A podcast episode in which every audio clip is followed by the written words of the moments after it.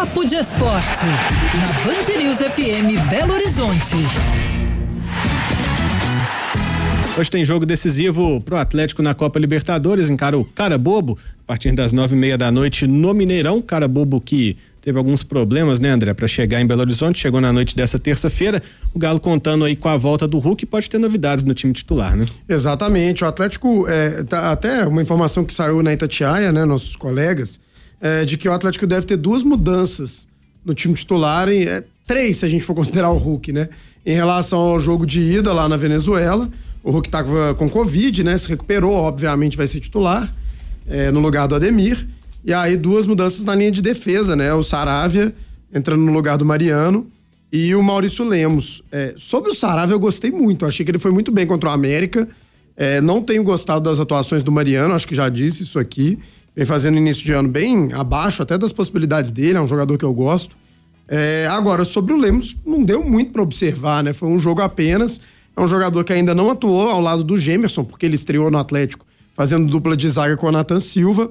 É, então realmente chama a atenção. Muita gente estava especulando o Hever, porque o Hever é, não atuou, não foi titular contra o América.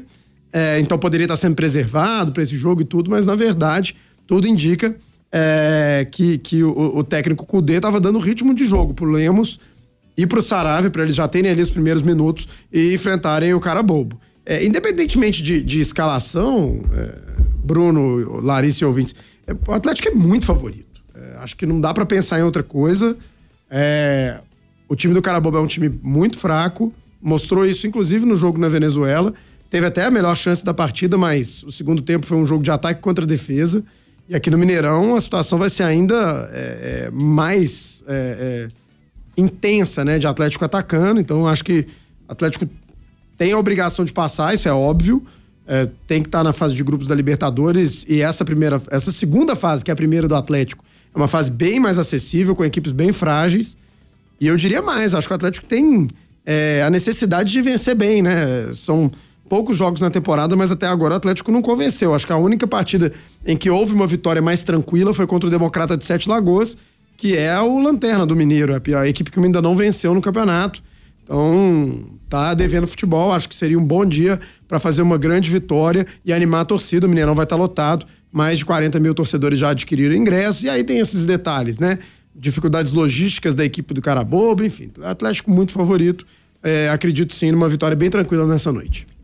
É, eu, eu diria até que a grande atuação do Atlético não foi contra o Democrata, foi no primeiro tempo contra o Democrata de Sete Lagoas, né? Que foi quando o Atlético conseguiu fazer os três gols aí, criar essa vantagem que e, e o placar terminou de fato 3 a 0 para o Atlético, aquele jogo que o Hulk marcou os dois gols. Sobre a escalação, acho que o Saravia realmente é, tá merecendo né, essa chance. Apesar do jogo contra o América, eu achei que ele cansou ali na reta final, né? Ele até teve, teve alguma imagem dele mancando ali, dele talvez até sentindo alguma câimbra, alguma coisa física, mas realmente em comparação ao que o Mariano vem mostrando, e o Mariano tem apresentado algumas pendências, né? Algumas questões físicas também. Ele fez um tratamento especial aí durante a pré-temporada para para chegar inteiro, mas o Saravia realmente é uma opção interessante aí pro Atlético para essa partida. Curioso você falar que o, Saravia tá merecendo, é, mas é isso mesmo, em um jogo o Saravia Talvez produziu mais, mais pelo Mariano não, não está Em um jogo né? o, o Saravia produziu mais do que o Mariano produziu em sete, né? Então acho que tá bem claro que o Saravia agradou é, na partida de estreia dele pelo Atlético, então acho que é uma escolha que passa mais pelo desempenho do Mariano do que pelo próprio Saravia. É, e esse suposto declínio do Mariano também vem pela idade, né? Ele vai fazer 37 anos, então pra, lateral ainda, que você tem que não ficar me comprometo, hein? Não me comprometo. É, Daqui a pouquinho o Hulk tá fazendo 37 eu não vou poder falar Ah, mas isso. aí são, são jogadores diferentes, né? O Zé Roberto jogou até os 42, é jogou muito bem fisicamente.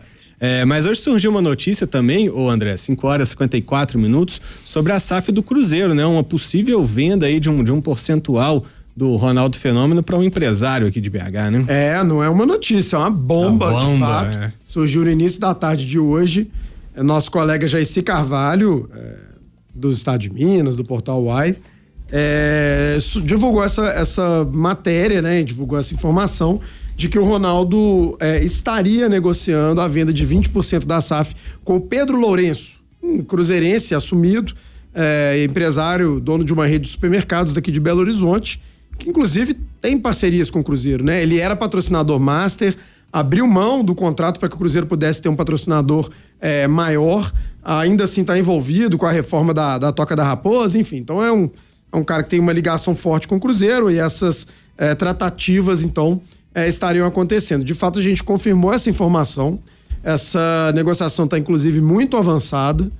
E esse negócio deve ser confirmado nos próximos dias. É, é, é que assim, como a negociação está avançada, a gente não pode falar que vai acontecer, né? É, quando o contrato não está assinado, não dá para afirmar nada. Mas fato é que está muito encaminhado. Ronaldo já vinha dando sinais, né, de que tinha interesse em negociar parte é, das ações. Ele vai continuar sendo majoritário, hoje ele tem 90%. Então ele ficaria com 70%, o Pedro Lourenço com 20% e a associação com 10%. É, aí a questão dos valores está sendo bem especulada, assim, né? Tem gente falando em 100 milhões, tem gente falando em 120, algo acima disso, enfim. O fato é que seriam valores para sanar dívidas, infraestrutura, futebol. É, vamos ver, vamos ver como é que vai ser feita essa coisa, mas assim, eu acho que é, o comprador é um comprador que o torcedor do Cruzeiro deve ver com é, olhos positivos. Por quê? Porque é uma pessoa que já mostrou que gosta do Cruzeiro, já é, é, ajudou o Cruzeiro em momentos delicados, né? É um cara que torce para o clube. Então, acho que é, se puder escolher um, um comprador, é, que seja um empresário identificado com a instituição e que possa ter interesse, então, é, em fazer com que a instituição é, seja ainda mais forte. Então, um movimento interessante. Ronaldo fez aquela compra no final de 2021 é, no valor ali é, de 400 milhões, mas são é, valores que saem do próprio clube, né, com receitas incrementais. Então, é, o Ronaldo capitalizando o Cruzeiro, acho que esse é o grande ponto. É, quem sabe também amortizando parte das dívidas e o clube, então, podendo chegar mais forte para os próximos anos, porque de fato a situação do Cruzeiro antes da entrada do Ronaldo era desesperadora, continua muito grave. Um minutinho para você falar do empate do América ontem, esse jogo esquisitíssimo contra o Tocantinópolis, mais de uma hora parado por conta do, da falta de energia, mas o América volta classificado. É, teve de tudo, né? O América saiu na frente com o Wellington Paulista, teve muitas chances, aí veio um apagão, muito tempo realmente de, de jogo suspenso, choveu muito é, no local da partida. O América ainda sofreu empate e, e assim, é, você deu até um alerta, né? O próprio Wagner Mancini falou sobre isso, porque se você toma mais um gol ali, você está fora de uma competição que é essencial. Mas o América conseguiu, então, segurar esse resultado, avança e vai enfrentar o Santa Cruz. Santa Cruz que eliminou o nosso democrata de governador Valadares. A partida também ficou um a um lá, mas o democrata era o mandante, o jogo foi no Mamudão. É, então a, o democrata teve um pênalti bem maroto a favor, inclusive, saiu na frente. É, bem maroto para dizer que foi realmente inexistente, um erro gravíssimo da arbitragem. E nos acréscimos acabou tomando o gol. De certa forma, pode ser visto como justo o resultado. E o Santa Cruz avança. Então temos o América, é, temos o Tombense que avançou.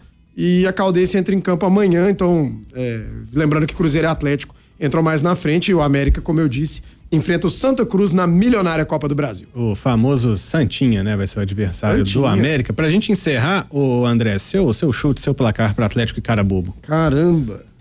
Eu vou apostar em, em 3 a 0 Você gosta de, de placares extensos para Atlético? Não, não, é porque assim, é, eu não posso falar, do, assim, imaginar que o jogo vai ser complicado. Eu tenho que pegar o que eu tenho de subsídio. O que eu tenho foi a partida de ida e o cara bobo é realmente uma equipe muito ruim, muito eu vou, frágil. Eu vou de 2 a 0 Mas amanhã então a tá gente. Mais comedido. Então um pouquinho mais. Amanhã a gente discute esse jogo e muito mais assuntos do futebol mineiro. Valeu? Valeu.